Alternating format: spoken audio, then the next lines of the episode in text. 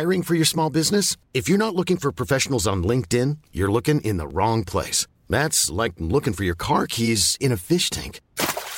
LinkedIn helps you hire professionals you can't find anywhere else, even those who aren't actively searching for a new job but might be open to the perfect role. In a given month, over 70% of LinkedIn users don't even visit other leading job sites. So start looking in the right place. With LinkedIn, you can hire professionals like a professional. Post your free job on linkedin.com slash people today. There's never been a faster or easier way to start your weight loss journey than with PlushCare.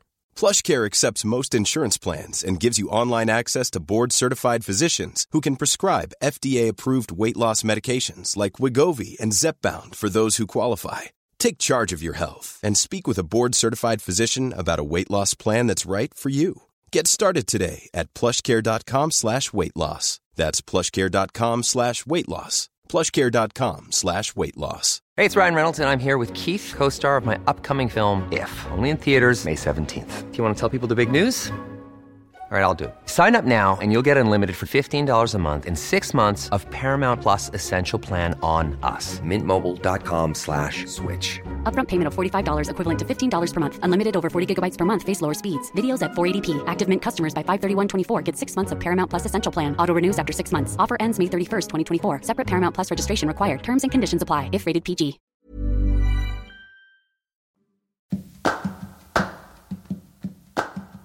Todas las especies, desde la gigantesca ballena azul hasta los microorganismos del suelo, juegan un papel clave en el complejo tejido de la vida.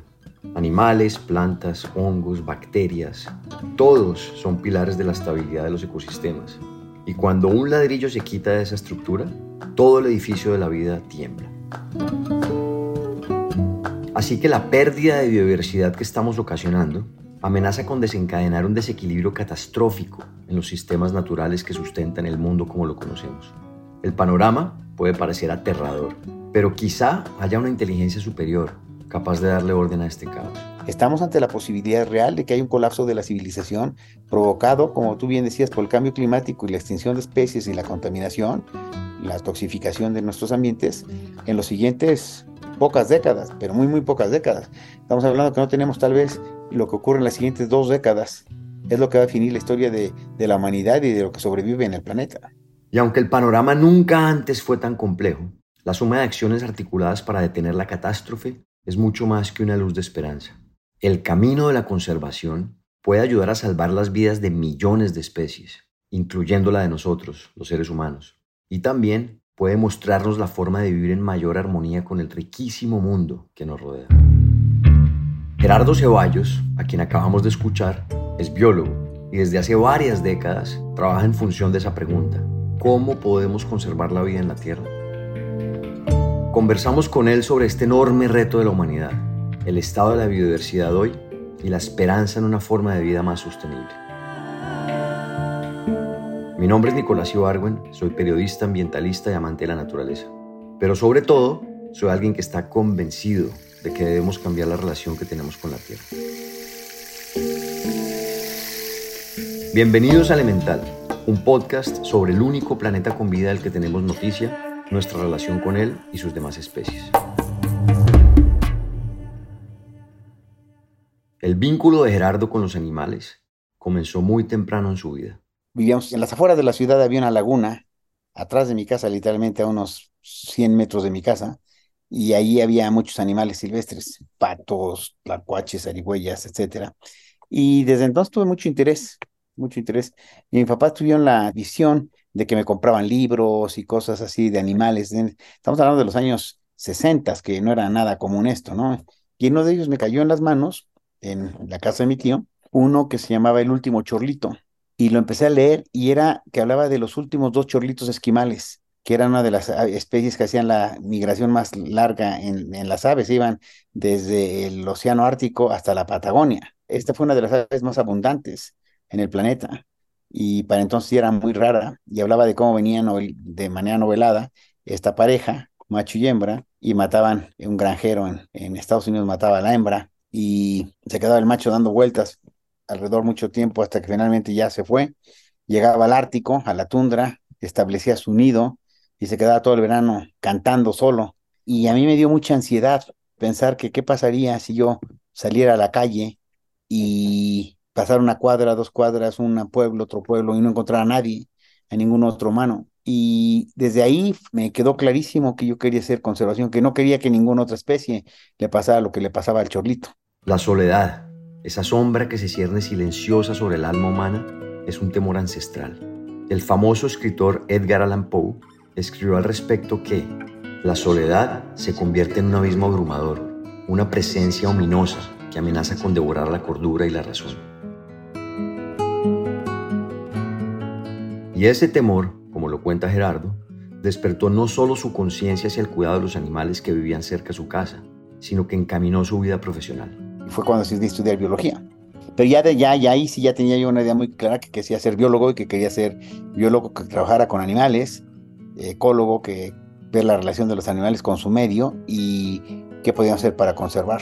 La crisis de la extinción en ese entonces no era tan, obviamente era mucho menos grave que la actual, ¿no? Pero ya se empezaba a vislumbrar que era un problema.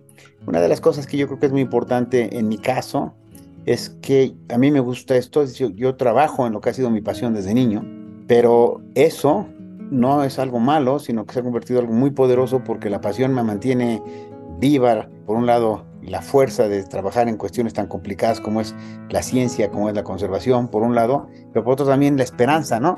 De poder pensar que uno puede contribuir a algo. Sin embargo, esa visión romántica chocó con estigmas que existen alrededor de profesiones como la biología. Fíjate, cuando estaba, iba a estudiar terminando la prepa, pues platicando con los papás de otros amigos. En ese entonces, pues todo el mundo estudiaba arquitectura o medicina o abogado, qué sé yo, ¿no? Contador, mis papás eran contadores. Y todo el mundo me decía, oye, Gerardo, tú eres inteligente, ¿qué vas a estudiar? Voy a ser biólogo. Y me decían, no, no, no, ¿cómo vas a ser biólogo? Te vas a morir de hambre. Estudia algo mejor, eso que sea tu hobby. Y un día ya un poco cansado fui a ver a mi papá. Digo, oye, papá, estoy un poco cansado, te quiero preguntar algo. Y me dice, ¿qué? Y le digo, este, me que todo el mundo que no estudie biología, que estudie algo más. Y me dijo, ¿y tú qué quieres estudiar? Biología. Y él era así un muy liberal y era muy mal hablado. Me dice, mándalos a volar, con otras palabras. Tú estudia lo que tú quieras. Y dice, tú estudia lo que tú quieras y si más adelante tienes problemas, yo te apoyaré, te seguiré apoyando. En esa, como mencionas, en los años 60, era, si a mí me pareció difícil en mi época, que eran los 90, en los años 60 el tema de conservación, de ecología, de cuidar la naturaleza, académicamente era dificilísimo. ¿Cómo fue para ti poder encontrar, digamos, ese camino cuando en ese momento imagino que era muy poca oferta, ¿no? Mira, bueno, los 60 eran los años que empecé, yo era muy niño, ya cuando yo entré a estudiar el doctorado, era, la maestría la hice en Inglaterra en, al final de los 70, 1979 y 80, y ya ecología ya era una ciencia que había tenido precisamente en la década de los 70 un auge gigantesco y todas las grandes, este, enormes temas importantes como nicho ecológico, como cadenas tróficas, etcétera, ya estaban en boga. Entonces eso me ayudó mucho porque además era una cosa que me interesaba mucho, entender un poco más la relación de los animales en este contexto más complejo, de, de mayor complejidad. Se veía como que la conservación no era ni siquiera una ciencia, era una cuestión técnica en donde ibas al campo a hacer unos levantamientos, a ver cómo estaban ciertos animales o ciertas cosas. Y yo fui como, empecé a meter mucho la cuestión teórica, los conceptos teóricos en aplicarlos. Y en ese entonces empezó a surgir una corriente importante con Daniel Simberloff y MacArthur, en donde se empezó a ver, por ejemplo, la, teoría de biogeografía de islas y cómo se aplicó esto a hacer conservación. Entonces coincidió mi trabajo en el campo con que empezaba a destacar un grupo de científicos muy poderosos en el sentido académico que empezaba a interesarles los mismos temas. Y en temas de conservación, pues mira, hay dos cosas que inmediatamente si uno trabaja en el campo te das cuenta. La primera es que hay cosas que tienes que enfocarlas, hay temas, hay problemas, enfocarlos a nivel de una especie. Si no es a nivel de especie, no tiene sentido, porque si, por ejemplo, si queremos salvar al jaguar, no hay manera de diseñar una estrategia para salvar al jaguar si no conocemos al jaguar. Pero por otro lado, si salvamos al jaguar o queremos salvar las selvas secas, no necesariamente conociendo a una sola especie podemos salvar las selvas secas. Entonces, me quedó claro que la conservación era como dos grandes niveles. Uno era, por un lado, esto de enfocarnos a nivel de especies y por otro lado a nivel de ecosistemas. Y en eso entonces habría un gran pleito en la comunidad académica diciendo que no debíamos enfocarnos en especies, que nada más ecosistemas o al revés. Y a mí siempre me ha parecido como muy absurdo estas dicotomías que usamos los científicos, usamos los humanos, ¿no? Hay que hacer conservación de especies y no de ecosistemas. Y a mí me quedaba claro que, y empecé a publicar eso, que lo que era prudente y que era correcto es salvar especies y ecosistemas, enfocarnos a los dos que eran parte de un mismo complejo, de la complejidad de los ecosistemas. Incluso en los círculos científicos, la conservación durante los años 70 y 80 estaba relegada o dividida. Y si en las áreas de investigación era así, en el sector público y las políticas era todavía peor. Si en el mundo académico era inexistente, imagínate en el mundo político, en el mundo era pues prácticamente era muy incipiente, muy, muy incipiente. Se había dado, el movimiento de conservación se había dado como por flamazos, ¿no? Como por flachazos. De repente llegaba alguien, como en, en Estados Unidos fue Hornaday, el que hizo el Parque Nacional de Yellowstone y salvó a los bisontes, etc. En México ocurrieron cosas así. Fíjate que un presidente mexicano hizo un decreto en 1917 para proteger y declarar los mares de México como santuario para las ballenas y todos los mamíferos marinos. Y eso salvó a las ballenas grises, a otras especies de ballenas, a la foca fina de la isla de Guadalupe, muchos otros, a pesar de que fue un decreto en donde no tenía manera el país de reforzarlo, ¿no? Pues imagínate, en 1917. Pero después de eso, con un presidente que se llamó Lázaro Cárdenas en México en 1940, que tenía un asesor, Miguel Ángel de Quedo, muy bueno, hicieron los parques nacionales de México y se hicieron los 15 o 20 parques nacionales. Después hubo muchos años de no haber impacto, no haber trabajo y vuelve a aparecer. Y eso me parece que pasaba en todo el mundo, como que se basaba mucho la conservación, sí de manera empírica y con figuras prominentes, ya sea un presidente como Teddy Roosevelt o en México como Lázaro Cárdenas, en donde alguien empujaba una agenda, pero un poco ecléctica, ¿no? De conservación.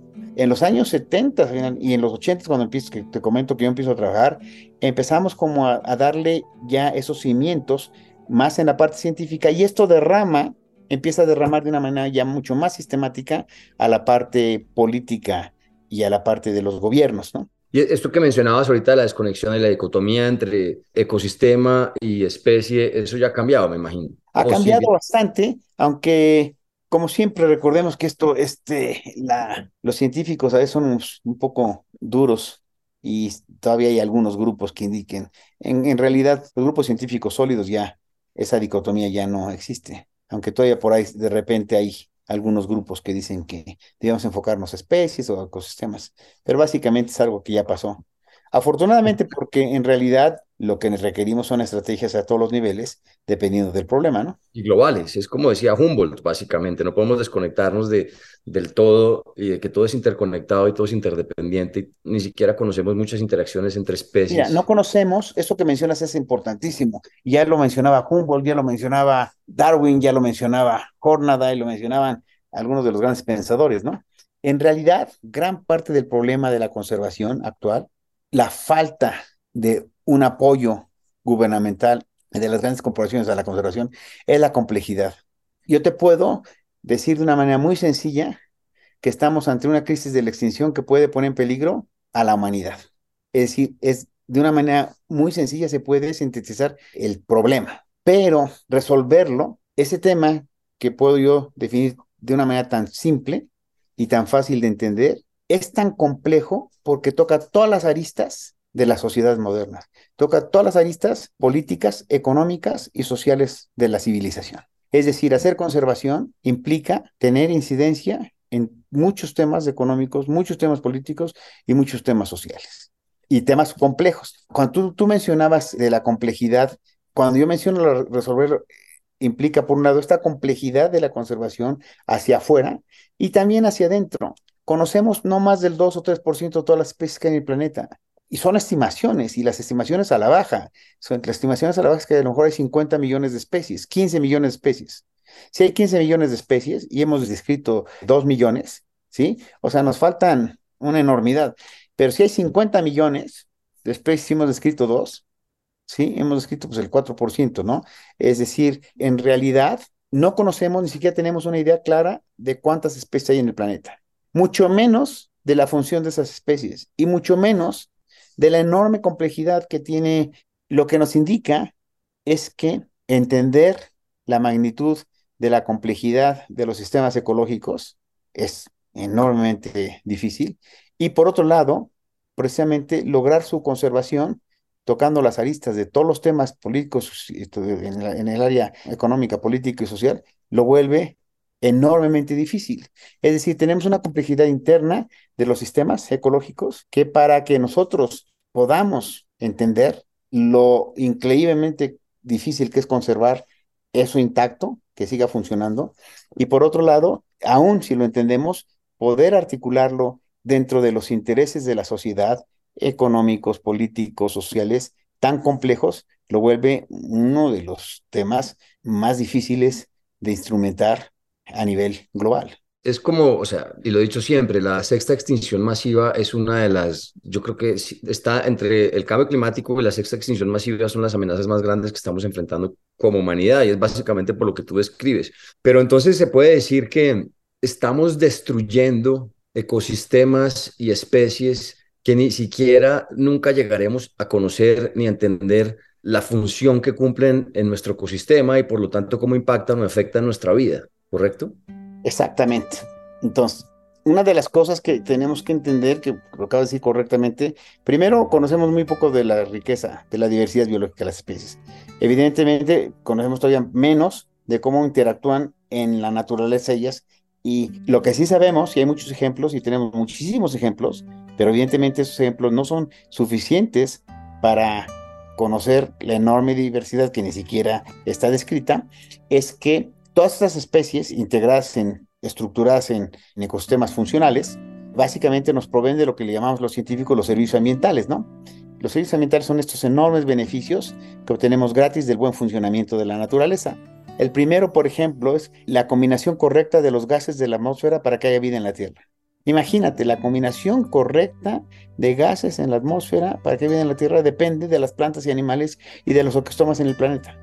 La polinización de todas las plantas que son polinizadas por este, animales. El 70% de los cultivos que comemos son total o parcialmente polinizados por animales y animales silvestres todas las plantas que todos los, todas las legumbres y todas las semillas, todo lo que comemos, son plantas que son que fueron plantas silvestres, pues fueron domesticadas. Es decir, los servicios ambientales es una manifestación, es una manera en que hemos integrado, tratado de integrar para que se pueda ser entendible por el resto de la sociedad lo enormemente importante que es mantener estas especies, estos ecosistemas. Porque si no resultaría muy difícil para resulta muy difícil para mí decir bueno qué pena que se extingan las especies pero si para que se extingan las especies es, para que sobrevivan los humanos pues tendremos que se tendrán que extinguir. Y básicamente eso es incorrecto porque se extinguen las especies y seguimos acabando con los ecosistemas no hay manera en que podamos mantener la sociedad como la conocemos desgraciadamente lo que está pasando con la extinción la crisis de la extinción que ahorita hablamos de ella por un lado y todos la crisis del de, eh, cambio climático podríamos decir que es la extinción de especies, la destrucción de ecosistemas, el cambio climático, la toxificación, ¿sí? Y las especies invasoras son los jinetes del apocalipsis, o sea, son las cinco grandes Obviamente es clarísimo porque la gente debería estar preocupada, pero muchas veces cuando hablamos así en estos términos, la gente dice, bueno, pero yo estoy acá en mi ciudad, puedo conseguir las cosas que necesito en el supermercado, tengo plata en el banco, puedo comprar agua en el supermercado, tengo el dinero suficiente, etcétera, etcétera. ¿Por qué me voy a preocupar yo de que se extingan especies? No sé, generalmente son especies que son eh, carismáticas, como el, chimpancé, los rinocerontes, los orangutanes, los elefantes, las jirafas, pero no tenemos en cuenta las que no son tan carismáticas, que son eh, muchos insectos y, y otros pequeños mamíferos y diferentes animales que son parte esencial del ecosistema. ¿Por qué en términos mundanos la gente, aunque ya los he explicado muy bien, pero ¿por qué una persona en la ciudad que cree que está seguro porque tiene dinero en el banco puede ir al supermercado a comprar el agua que necesita y la comida que necesita, tiene aire acondicionado para manejar el clima en su pequeña burbuja, tiene un carro para moverse en caso de que tenga que irse a alguna parte? ¿Por qué esa persona también tiene que estar preocupada por una crisis de extinción de especies que suena tan alejada de nuestra realidad mundana? Es muy alejada en términos de, de nuestra realidad diaria de la mayoría de los humanos, porque precisamente estamos alejados, si te pones a pensar, de eso y de todo. Estamos alejados de la crisis de hambre en eh, África, estamos alejados de lo que pasa en el pueblo siguiente. A pesar de que estamos muy interconectados con la información, estamos ahora muy desconectados de lo que es la realidad política, social, económica de nuestras regiones, nuestros países, nuestro planeta. ¿Por qué debíamos estar? Debemos estar preocupados porque ya lo estamos viendo. Por ejemplo, esta semana se quemaron, la semana pasada se quemaron los bosques, estaban quemando los bosques de Canadá. Tres millones de hectáreas y afectaron la condición de aire de Nueva York y de muchas partes de Estados Unidos, tanto que nunca había habido una alerta de ese nivel en esos estados, en esas ciudades. Debe preocuparnos porque estamos viendo que las olas de calor que están abatiendo ahorita en Europa y que van a pegar en algún momento en México, en Colombia, ya están ocurriendo. Aquí yo quisiera enfatizar el problema importante de la falta de entendimiento de la sociedad en general, tiene que ver también con una falta de dirección del Estado en estos temas. Es decir, aunque nos preocupáramos todos los ciudadanos, hiciéramos y hagamos lo que tenemos que hacer como gastar menos agua, consumir menos, no comprar mascotas para animales silvestres como mascotas, etcétera. Todo esto nos lleva a que en general el problema es tan grande que solamente con políticas a nivel de Estado, a nivel de las grandes corporaciones y a nivel global va a poder combatirse. Es decir, esta falta, esta posible falta de interés o entendimiento, que puede ser por varias razones, uno porque tenemos satisfechos todos nuestros, ya satisfechos por el momento, eh, todos los satisfactores que necesitamos, ¿sí? O porque carecemos de ellos y ya estamos en la crisis. Hay dos mil millones de seres humanos que no tienen agua potable. Hay dos, más de dos mil millones que no comen todos los días lo necesario. Hay millones de refugiados ambientales. Es decir, ellos ya, ya la crisis, el colapso ya lo tienen y ni siquiera pueden, a lo ni siquiera lo piensan. La ola de calor que mató, ha matado muchos ancianos en Francia, pues es un viejito que vive en su asilo y de repente el asilo no tiene la capacidad para mantener las temperaturas en la noche a menos de 40 grados y te mueres, pues ya te alcanzó la, el colapso, ¿no? A lo que voy es que es muy difícil, pero tal vez casi irrelevante lo que pensemos como individuos, porque lo que se requiere, excepto que pudiéramos integrarnos en grupos de fuerza que pudieran aventar políticas nacionales en la dirección correcta, es muy difícil que nuestras acciones puedan tener un impacto importante. De acuerdo, pero sin embargo los individuos somos los que elegimos estas personas y sin embargo como individuos somos los que vamos a comprar y sin embargo nuestras acciones como individuos son las que están empujando este sistema capitalista que, que de cierta manera porque, o sea, seguimos en un mundo que todo esto está claro desde el punto de vista científico, está claro que estamos frente a una crisis inmensa ambiental que está poniendo en peligro nuestra propia existencia, pero las cosas siguen pasando. El, tráfico de animales, si no estoy mal, es el tercero más grande del mundo. Seguimos arrasando con ecosistemas que después de hablar contigo lo oigo como un genocidio de vida. Cuando tumbamos una tara de bosque, estamos cometiendo un genocidio de vida completo para poner es un holocausto, exactamente, es un genocidio. Le hemos llamado nosotros la, aniquilación biológica. En un artículo que publicamos en 2017 le llamamos y que presidente no, no lo querían publicar en la revista en Proceedings of the National Academy of Sciences, les pareció que era muy rudo el título del trabajo y se llama así, la aniquilación biológica, porque es una aniquilación, es, ya no es selectiva como antes, no, no, nada más son los elefantes o los tigres, ahora es todo, elefantes, tigres, ratones, murciélagos, abejas, insectos, etcétera en un artículo que vamos a publicar muy pronto, le llamamos ahora la mutilación del árbol de la vida. Estamos mutilando al árbol de la vida. Y la mutilación obviamente tiene impactos evolutivos muy grandes, pero olvídate de los impactos evolutivos. Cada vez que le trozamos al árbol una rama, estamos limitando la posibilidad del árbol de mantenernos. A lo que voy es, eh, por, por, supuesto que la, eh, ¿qué podemos hacer como individuos? Lo que quiero decir es que si no son acciones articuladas como una masa grande, colectiva, que exija a los gobiernos que tomen acciones, es muy difícil que tengamos un impacto. Desgraciadamente estamos viendo que el planeta está yendo en la dirección completamente contraria. Estamos llenando de gobiernos de las tres P's, ¿no? Se llaman los gobiernos de las tres P's, populistas, polarizadores y posverdad. Inventan la información como quieren y está ocurriendo en México, está ocurriendo en Colombia, está ocurriendo en Estados Unidos, en Hungría, en Gran Bretaña, etcétera.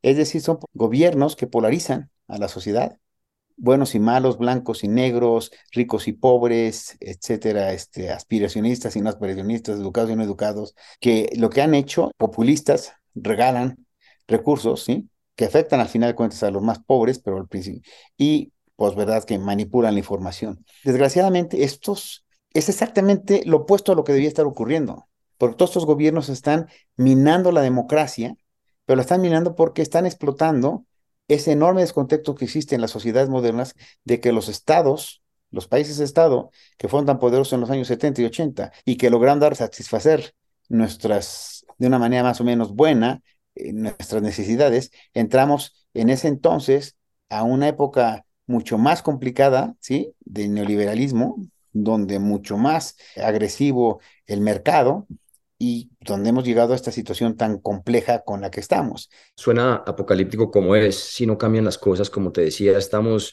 destruyendo el sistema que soporta la vida sin ni siquiera estar enterados. Es más, talamos selva, exterminio de especies por poner una o dos o tres vacas y estamos yendo a la extinción. Entonces, mi pregunta es, ¿Cuál es tu visión del mundo de aquí a, no sé, 30 años, 40 años, si no cambiamos lo que estamos haciendo? ¿Cuál es ese escenario? O sea, porque parece que voluntariamente está difícil el cambio. Si no lo hacemos voluntariamente, ¿cómo se va a ver ese futuro del cual estamos hablando aquí si no cambiamos? ¿Cómo, cómo pues mira, hay dos posibilidades.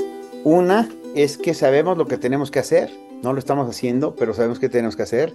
Y si lo hacemos, podemos ganarle dos, si, lográramos ganarle al deterioro dos décadas, yo creo que estaríamos bien posibles de encontrar soluciones tecnológicas y sociales y políticas, porque nos está alcanzando el futuro, o sea, los incendios, las olas de calor, las inundaciones, la falta de alimento, ya es una cuestión que se está volviendo.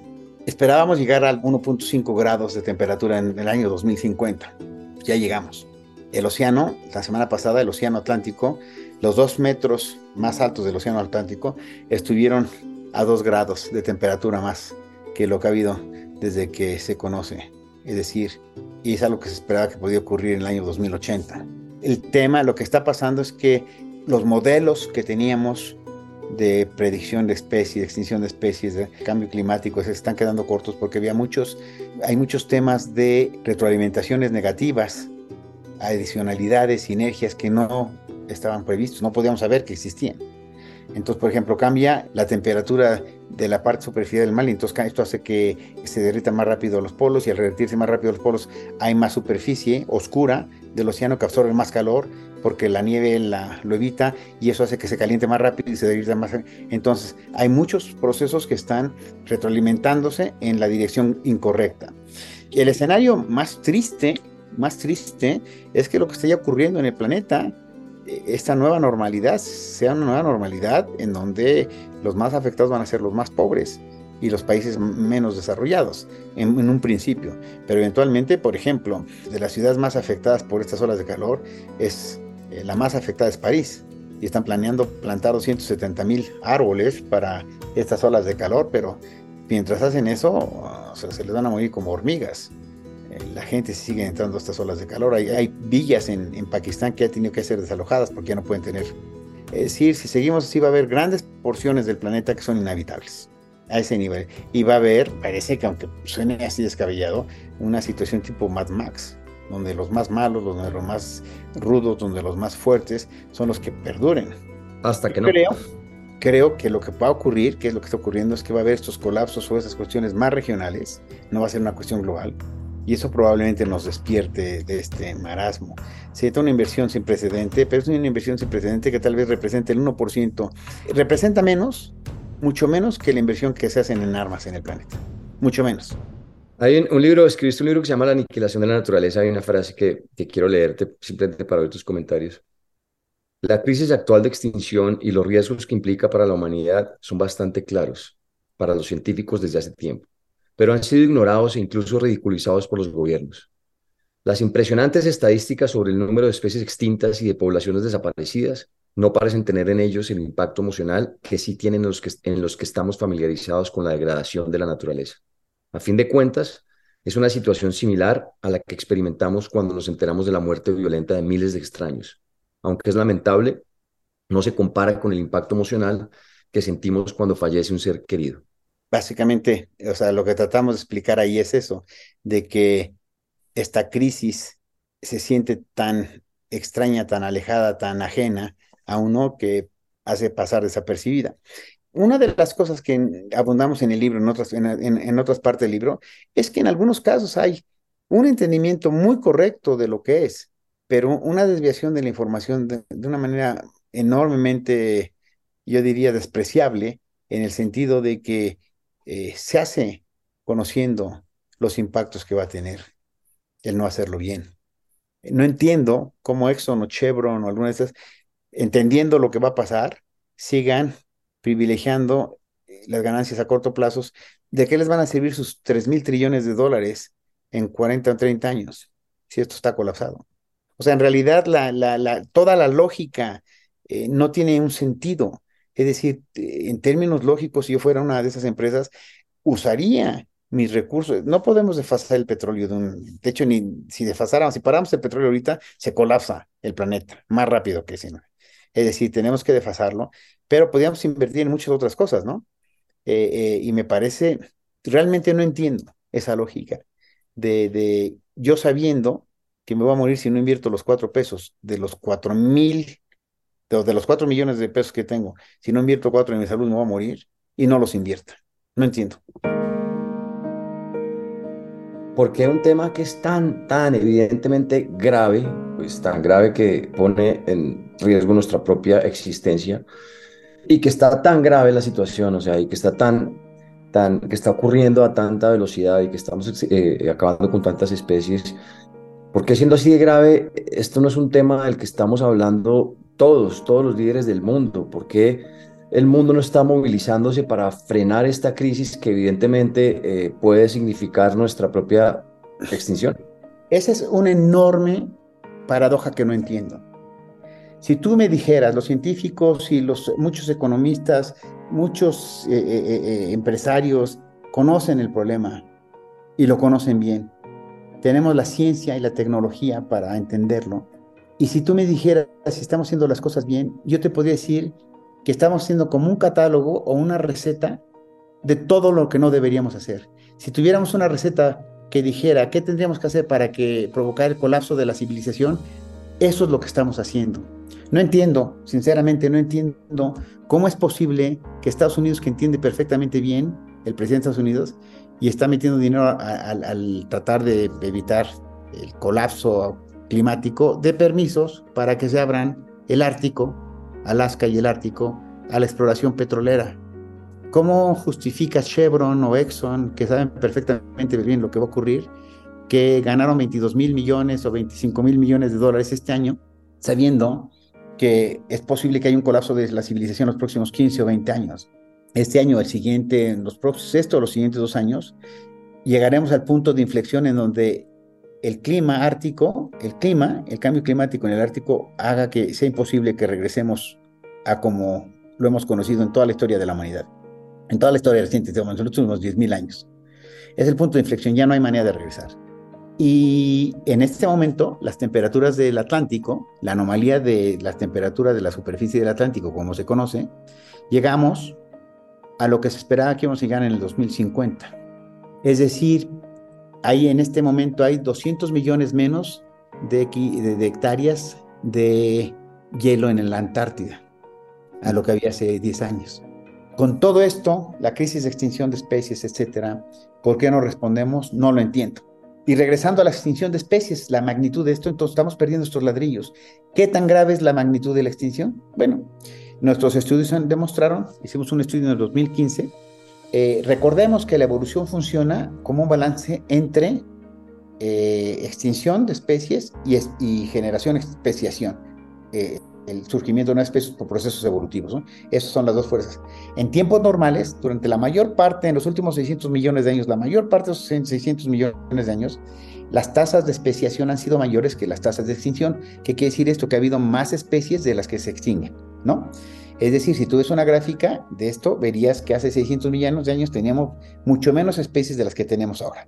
En esta gráfica lo que veríamos es que hay cinco momentos, hace 240 millones de años, hace 65 millones, en donde las extinciones, ha habido, las extinciones aumentan radicalmente y hay más extinciones que eh, nuevas especies.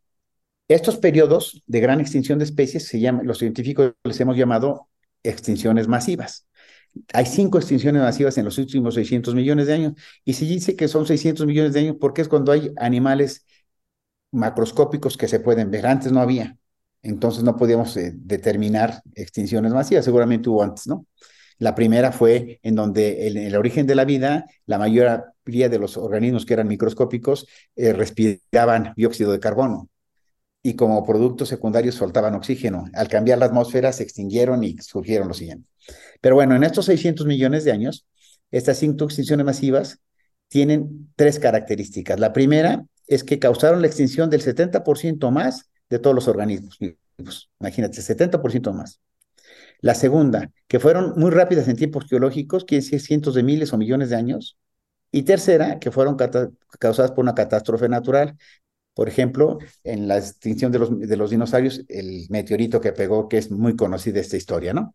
En la actualidad, nosotros tuvimos la fortuna de que eh, eh, Anthony Barnowski, en la Universidad de Berkeley, hizo un análisis muy completo de las tasas de extinción de los mamíferos en los últimos millones de años y encontró que las tasas de extinciones normales, tú esperarías dos extinciones, dos especies de, mamíferos extintas, por cada 10.000 especies presentes. Si había 10.000 especies, tú esperarías dos extinciones en 100 años. Si había 5.000 especies nada más, esperarías una extinción. Si había 20.000 especies, esperarías cuatro extinciones. Esas son las tasas, es decir, eh, eh, normales. Cuando publicó su artículo, nosotros dijimos, bueno, tenemos el número de extinciones de hace 500 años y hace 100 años, de mamíferos y otros vertebrados. Suponiendo que la misma tasa de extinción normal de los mamíferos se aplica a todos los vertebrados, que es una suposición, pues más o menos una buena suposición. Lo más seguro es que sean las tasas de extinciones más altas en otros grupos, pero bueno. Lo que vimos es que el número de extinciones actuales eran de varios cientos de extinciones de, de vertebrados en el último siglo y que alrededor había alrededor de treinta y tantas mil especies de vertebrados evaluadas. Es decir, si teníamos 33 mil, treinta y tantas mil especies, esperaríamos siete, que hubiera habido siete extinciones en un siglo, pero hubo más de 400 y tantas. Es decir, esto es lo que nos dijo que las tasas de extinción son mucho más aceleradas. Es decir, hemos entrado en una extinción masiva, la sexta extinción masiva, esta vez causada por el hombre. Y esta extinción masiva, las especies que perdimos en 100 años deberían haberse perdido en 10.000 años. Las especies que perdimos en 100 años deberían haberse perdido en 10.000 años. Esa es la magnitud de la extinción. Oh, pero nombraste unas cifras muy miedosas y sobre todo que una que me impresionó mucho, dijiste que en los próximos 15 a 20 años podemos ver el colapso de la civilización si no hacemos algo al respecto. Mira, yo trato de ser como muy cuidadoso con estas cosas, ¿no? Es decir, sé que es complicado hablar de estos temas, porque pueden causar mucho desconcierto. Es decir, no estamos hablando de que se vaya a acabar la civilización, no estamos hablando de que se va a acabar la humanidad, pero estamos hablando de problemas como el que estamos experimentando en este momento. Una hora de calor en todo el planeta, nos estamos cocinando, ¿sí? Que va a cambiar las estructuras sociales, políticas y económicas. Y estamos empezando a sentir el impacto del cambio climático. Este impacto va a acelerar la extinción de especies, el deterioro de los ecosistemas, que esto qué va a hacer que haya más, que el cambio climático sea más severo, que haya más extinciones, etcétera, etcétera. Una retroalimentación positiva donde un, un, problema hace más grande el otro problema y eso va haciendo que el problema, el problema de extinción sea más grande de cambio climático, cambio climático más extinciones, etcétera. Cuando hablamos de colapso, yo quiero que eh, recordarles a nuestro auditorio que, a nuestra audiencia, perdón, que eh, para los dos mil millones de personas que no tienen agua potable el día de hoy, pues el colapso ya está. Para los 500, 800 mil millones, dos mil millones de personas que están sufriendo temperaturas de 45, 50 grados, esto sí es un colapso. Para los dos mil y cacho de millones de personas que no tienen suficiente para comer, ya es un colapso. Es decir, el colapso no va a ser instantáneo, vienen muestras como lo que está ocurriendo. Esto, para mí, que se esté quemando 3 millones de hectáreas de bosques en Canadá, que tengamos una ola de calor, también la anomalía del Atlántico, las temperaturas exageradas de 50 grados, 49 grados en muchos lugares en Asia, pues lo que indican es que va a ser muy complicado, o sea, enfrentar este futuro y que el colapso está ocurriendo en este momento. Hey, it's Paige DeSorbo from Giggly Squad. High quality fashion without the price tag. Say hello to Quince. I'm snagging high-end essentials like cozy cashmere sweaters, sleek leather jackets, fine jewelry, and so much more. With Quince being 50 to 80% less than similar brands. And they partner with factories that prioritize safe, ethical, and responsible manufacturing. I love that. Luxury quality within reach. Go to quince.com slash style to get free shipping and 365 day returns on your next order. Quince.com slash style. Hiring for your small business? If you're not looking for professionals on LinkedIn, you're looking in the wrong place. That's like looking for your car keys in a fish tank. LinkedIn helps you hire professionals you can't find anywhere else, even those who aren't actively searching for a new job but might be open to the perfect role. In a given month, over 70% of LinkedIn users don't even visit other leading job sites. So start looking in the right place. With LinkedIn, you can hire professionals like a professional. Post your free job on linkedin.com slash people today. Millions of people have lost weight with personalized plans from Noom. Like Evan, who can't stand salads and still lost 50 pounds. Salads generally for most people are the easy button, right? For me, that wasn't an option. I never really was a salad guy. That's just not who I am. But Noom worked for me. Get your personalized plan today at Noom.com. Real Noom user compensated to provide their story. In four weeks, the typical Noom user can expect to lose one to two pounds per week. Individual results may vary.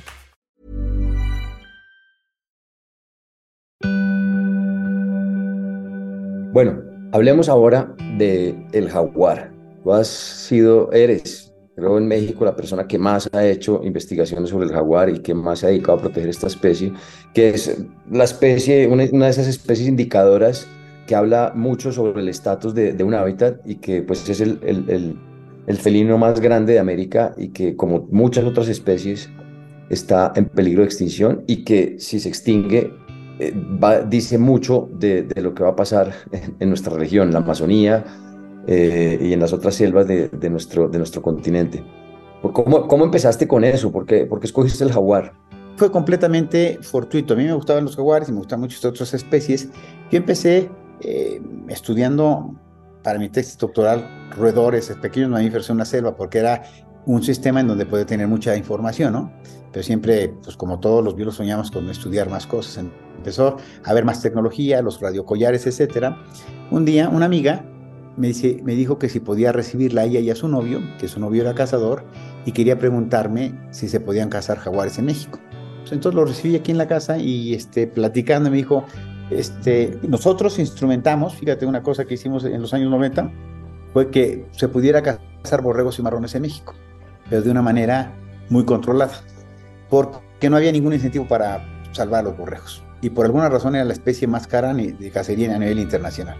Entonces lo que hicimos, eventualmente se acabaron cazando como 50 borregos y marrones al año, y la población aumentó de mil a más de 12 mil actualmente. Es decir, sacrificamos unos pocos, a mí no me gusta la cacería, pero entendí que era el incentivo para mantener los animales, tienen un valor, eres el dueño del terreno y ya no los dejas. Y al, mantener los eh, borregos, pues mantenías el hábitat y a cientos o miles de especies que nadie da ningún quinto por ellas, ¿no? Entonces fue una buena estrategia. Entonces el jaguar dije, pues es diferente. Entonces vino esta persona y me dijo, oye, ¿por qué no se puede cazar jaguar? Le digo, primero no sabemos ni siquiera cuántos hay no sabemos dónde hay jaguares en México, no sabemos cómo si esta población está en peligro. Digo, y el jaguar es muy diferente a borrego cimarrón y eso porque el borrego es un herbívoro que son mucho más abundantes, se reproduce más rápido, etcétera. El jaguar está a carrera. Y me dijo, pero no se podrán estudiar. Le dije, pues no sé cómo, es muy complicado. Yo no sé atrapar jaguares ni nada. Y me dice, pero yo sí. Y me dijo, ¿por qué no vamos a Calakmul y te enseño cómo se capturan? Y, y fuimos y yo fui y dije, bueno, pues cómo vamos a capturar un jaguar. ¿no? Pues llegamos, al día siguiente llegamos, dormimos y al día siguiente a las 7 de la mañana teníamos un jaguar con los abuesos en un árbol. Y dije, bingo. Y entonces empecé a trabajar con él y con su grupo de que habían sido cazadores legales en México, típico, que son, eran, permitíamos la cacería legal, se mantenían, se, las poblaciones habían mantenido más o menos bien, pues, pues, precisamente había un incentivo, lo paras de un jalón y todos esos, cazadores se quedan sin, se vuelven cazadores furtivos. Entonces lo que hice, empecé a trabajar con él y su gente y los convertimos en conservacionistas porque empezaron a ganar dinero. En lugar de matando a los jaguares, conservando los jaguares y poniendo. Y a raíz de ahí empecé y aprendí, bueno, y evidentemente son de estas cosas que, que yo daba, hablaba con otra persona hace un momento precisamente de esto, de que en mi grupo de estudio hemos sido muy innovadores y no tenemos como miedo esa, esa idea de, de como científicos, como que le tenemos mucho miedo, somos muy conservadores, muchos miedos a, a, probar cosas nuevas, ¿no? ¿Cómo? Me decían, ¿cómo vas a trabajar con un cazador si puede matar furtivo? Le digo, si puede matar furtivo, lo va a hacer ahorita, no, no me necesita a mí, al contrario, si, yo, si conmigo está ganando dinero, evidentemente no va a cazar. Y pues dicho y hecho, todavía en este momento, Pancho tiene ochenta y tantos años y sigue siendo el jefe del campamento donde trabajamos. Y gracias a lo que aprendimos con él, ¿sí? Tenemos el equipo de trabajo, el mejor equipo de trabajo, el más consolidado en todo el continente en Jaguares. Te pongo un ejemplo, en la última temporada, en mayo, agarramos cinco jaguares en seis días para poner su piel. El grupo de trabajo que conozco mejor preparado ha agarrado dos en dos o tres meses. Nosotros en seis días, cinco jaguares. ¿Por qué? Porque tenemos la experiencia, tenemos eh, los animales, tenemos el lugar adecuado, tenemos el cuidado, en fin. Eh, llegamos y el último día tomaba yo mi avión a las dos de la tarde, salimos a buscar los jaguares a las cuatro, a las 5 de la mañana, a las nueve y media ya, habíamos, ya teníamos el jaguar con collar, a las 10 estábamos en el campamento bañándome, recogiendo mis cosas, a las 12 y media estaba en el aeropuerto y a la 1 estaba tomando mi avión. Es decir, en esa plaza habíamos atrapado un jaguar, le habíamos puesto su collar y estamos regresando. Una gran eficiencia. ¿Por qué? Porque trabajamos con la gente local, porque tenemos este, el equipo correcto, veterinarios, biólogos, etcétera, y porque eh, hemos, hemos logrado hacer grupos de trabajo multidisciplinarios que nos permiten tener esto, pobladores locales, los veterinarios, los biólogos bien entrenados, equipo perros que nos tenemos que tenerlos todo el año entrenándoles y eso para que puedan perseguir, perseguir a los jaguares. Es un, es, un, es un método costosísimo, pero es mucho menos agresivo que otros métodos para atrapar a los animales. ¿Cuál es la situación actual del jaguar hoy en día? El jaguar, por un lado, tenemos la fortuna de que es de los, de los grandes carnívoros, de los grandes este, felinos del planeta, es el más abundante afortunadamente. Y eso tiene que ver porque eh, eh, hay más jaguares que tigres, que leopardos, que leones, que eh, pantera de las nieves, que pantera este, nebulosa, ¿no? y esto tiene que ver porque hay mucho, ah, todavía grandes extensiones de hábitat en Sudamérica, ¿no? En el Amazonas, etcétera. Inclusive en México hicimos un censo, en 2010 había 4.000 y en 2018 hoy 4.800. El día de hoy me aprobaron nuestro, nuestro financiador nos aprobó hacer el tercer censo. Es decir, eh, eh, eh, en ese sentido está bien. por otro lado, es una especie que se está acercando a... Es decir, cuando hablamos de que hay 60 mil, está más o menos, está muy bien. Pero si vemos el área que está distribuido, que es gigantesca, muchas de las poblaciones, la mayoría tienen pocos animales. Es decir, dentro de lo bien, hay una parte que no está tan bien, que es poblaciones muy chiquitas, muy fragmentadas. Eh, me parece que si seguimos por el camino que vamos, de, seguimos tratando de proteger grandes áreas de selva, eh, reducimos el impacto del conflicto ganado humano, ganado este, jaguar, si eh, hacemos cuestiones como estas innovadoras que estamos haciendo en México, donde hay beneficios sociales por mantener las selvas y sus jaguares, es una especie que tiene un futuro bastante prometedor. Yo me atrevería a decir que seguimos trabajando con muy arduamente para salvar al jaguar, no se va a extinguir. Por lo menos en un tiempo, eh, evidentemente, si viene un gran colapso, pues, la situación puede cambiar, ¿no? ¿Dónde está la población más grande de jaguares en, América? En, en, Brasil, sin duda alguna. Por la Amazonía, pues. Por la Amazonía, sí. Brasil por la Amazonía y el Pantanal bueno, en, toda la cuenca amazónica, Brasil es porque es la mayor área, pero estamos hablando también en Bolivia, en Perú, en Ecuador, en Colombia. Toda esta área tiene una población, pues yo me atrevería a decir que son unos 50 mil jaguares, un poco más. Y en el resto del área es, eh, eh, es el otros 10 mil, 12 mil, 15 mil jaguares. ¿Y en dónde es donde está más en riesgo el jaguar? Bueno, este, el jaguar ya desapareció, por ejemplo, de, de, de El Salvador, ya desapareció de Uruguay, en Argentina quedan unos 200, 250, ya desapareció Estados Unidos, hay dos o tres que, que llegan de México. En los tenemos de su, distribución muy pequeños. En Centroamérica está muy amenazado. En realidad las únicas poblaciones buenas en Centroamérica están en Costa Rica, ¿sí? Las únicas buenas en Costa Rica y, y a lo mejor Panamá. En México está bien ahora en algunas regiones, ¿sí? En muchos de estos países, inclusive en Brasil, están muy amenazados en algunas regiones, por ejemplo en la mata atlántica, ¿no? Entonces, en las áreas, en el Chaco, donde en las áreas donde ha habido más impacto humano, o donde hay más presión humana, el, jaguar está en peligro. Eh, si viéramos lo que yo te decía, el jaguar como un todo no está en peligro de extinción todavía, pero muchas de sus poblaciones sí están en peligro de extinción. ¿Y eso representa el jaguar? ¿Por qué es importante que no se extinga? Bueno, es importante por lo que hemos dicho, porque juega un papel fundamental, pero bueno, hay muchas razones. Yo te puedo decir, una es una cuestión, biológicamente hablando, si mantenemos al jaguar, se mantiene grandes extensiones de, territorio y, este, muchas especies, ¿no? Eh, la segunda es que si un, depredador tope, al perderlo, pues, se pierden muchas interacciones que ni siquiera entendemos todavía bien. El jaguar es muy plástico, aguanta muchas presiones, es decir, no es como otras especies que son muy susceptibles, es como el, como el leopardo, muy, muy plástico. Es decir, si se pierde es que la situación ya llegó a ser, el deterioro es muy grande. A nivel cultural, pues una especie mega icónica en México y en muchos de los países eh, donde hubo culturas, este, ¿cómo se llama? Este, este, eh, prehispánicas. Básicamente tiene un gran impacto cultural. Y bueno, y actualmente es una de las especies más carismáticas, más conspicuas, más interesantes que existen en el planeta, en, América, ¿no? Eh, todo eso lo hace que sea es un icono, es una especie clave, es una especie emblemática, es una especie sombrilla, es una especie que atrae eh, la, la, atención, es una especie que culturalmente tiene impacto. Es decir, todas estas características, es difícil encontrar una, tantas características interesantes y además que nos ayuden a, a la conservación de una especie como la del jaguar. Salvamos el jaguar, y salvamos miles de especies. En Calakmul, estas áreas que logramos incrementar ahora, las logramos hacer básicamente por la presencia del jaguar. Estamos hablando de que en Calakmul sumamos estas, en Oaxaca es otra área de como 200.000 hectáreas, en Sinaloa 300.000 hectáreas, en Guerrero 100.000 hectáreas. Y con todos los problemas que hay, si perdemos el 10, el 20% de 300.000, nos quedan 200.000, 200 y tantas mil, es mucho terreno. Es decir, tenemos que ser muy ambiciosos para tratar de hacer lo que estamos haciendo aquí y de tratar de darle algún grado de protección a todas esas selvas y a todos esos bosques que nos quedan, que nos van a ayudar a salvaguardar a la biodiversidad por un lado y por otro lado a tratar de minimizar, reducir el impacto que vamos a tener por el cambio climático. ¿Y tienes esperanza? Tengo esperanza, todavía tengo esperanza. Si no, no estaría haciendo lo que estoy haciendo. Es decir, tengo mucha esperanza de que te voy a decir lo que me deja dormir tranquilo en cierta forma. Me deja dormir tranquilo que si aprendimos algo de las, de las cinco extinciones anteriores es que no se acabó la vida en la Tierra. Les, les metió a la extinción masiva una gran zancadilla y tardaron 10, 15 millones de años en recuperarse.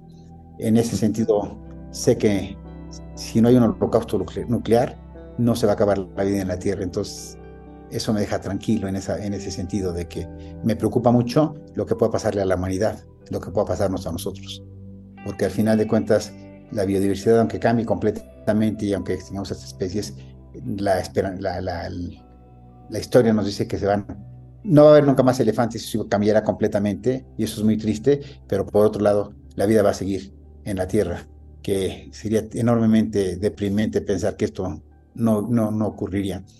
Me preocupa mucho lo que pueda pasar a nosotros y cuáles van a ser los escenarios que muchas pueden ser como apocalípticos y dantescos, cuando haya una gran escasez de alimento, una gran escasez de agua una eh, y una población que va a estar peleando por estos recursos.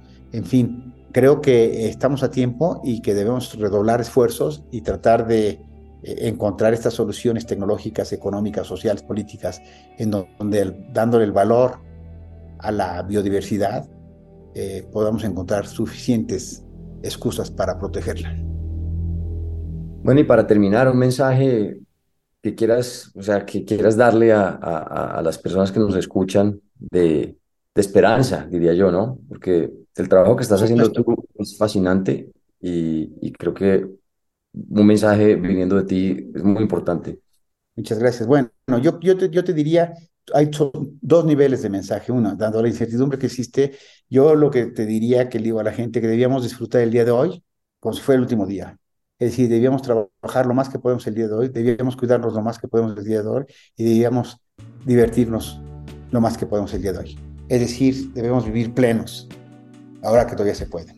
Y dos, en realidad, lo que hemos hablado aquí, todas las historias de éxito, toda la tecnología posible, las nuevas teorías económicas, sociales, políticas, eh, la, el, el gran esfuerzo que se está haciendo en muchos sectores, nos dejan todavía con esperanza de que probablemente no vamos a parar el deterioro completamente, pero sí podemos frenarlo y en algunos casos revertirlo, por un lado, y por otro lado, existe toda una capacidad del ser humano de adaptarnos y deberíamos eh, pensar en eso, en una política de adaptación a la nueva normalidad.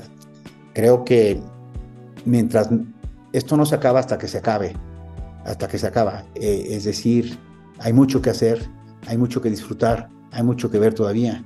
Y me parece que al final yo lo que le diría es que tal vez el consejo, mejor consejo que le podría dar es que disfrutemos la naturaleza, disfrutemos la fauna, la flora silvestre, los ecosistemas, como los conocemos en este momento, porque no sabemos qué depara el futuro. Pues Gerardo, muchísimas gracias por tu tiempo, por tu trabajo, por todo lo que haces. Gracias a ti, además te agradezco mucho este, este, que hagas este programa y que tu interés en seguir difundiendo este, este tipo de, de, de temas. Me parece que la educación de grandes sectores de la, de la sociedad, del gobierno, de la iniciativa privada, es la base para que podamos eh, empujar estas grandes, esta enorme revolución que tiene que ocurrir en el planeta para que podamos eh, seguir gozando de la calidad ambiental que nos ha permitido tener una gran calidad de vida.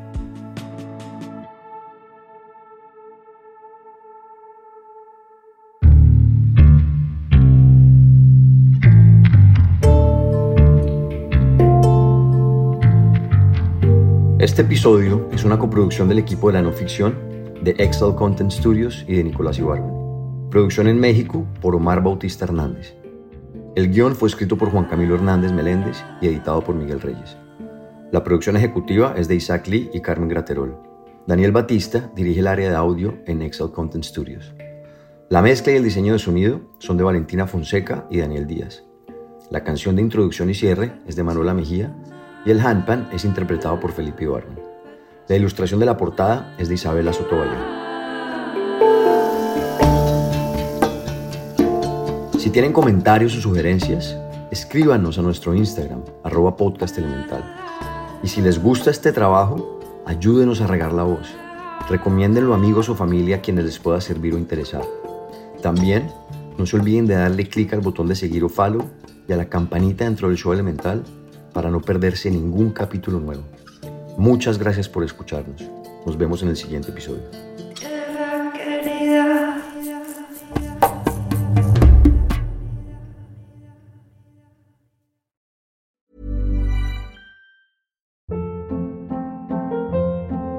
Hold up. What was that? Boring. No flavor. That was as bad as those leftovers you ate all week. Kiki Palmer here, and it's time to say hello to something fresh and guilt-free. Hello Fresh. Jazz up dinner with pecan-crusted chicken or garlic butter shrimp scampi. Now that's music to my mouth. Hello Fresh. Let's get this dinner party started. Discover all the delicious possibilities at hellofresh.com.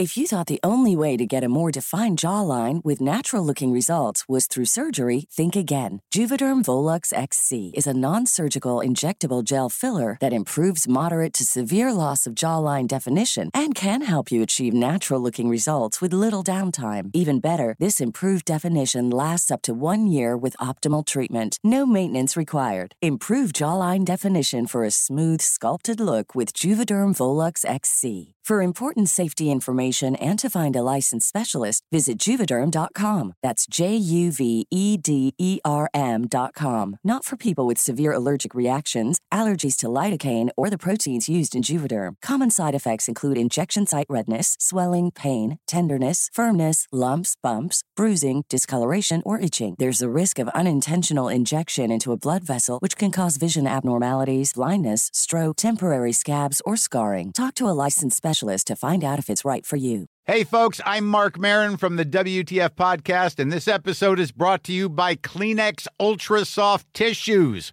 your ally to help tackle your allergy symptoms this season. I love the change of seasons, but nobody loves pollen and all those other things floating in the air that make you sneeze during this nice weather. Kleenex Ultra Soft Tissues are hypoallergenic and allergist approved. So fight back against watery eyes and runny noses without worrying about irritating your skin. For this allergy season, grab Kleenex and face allergies head on.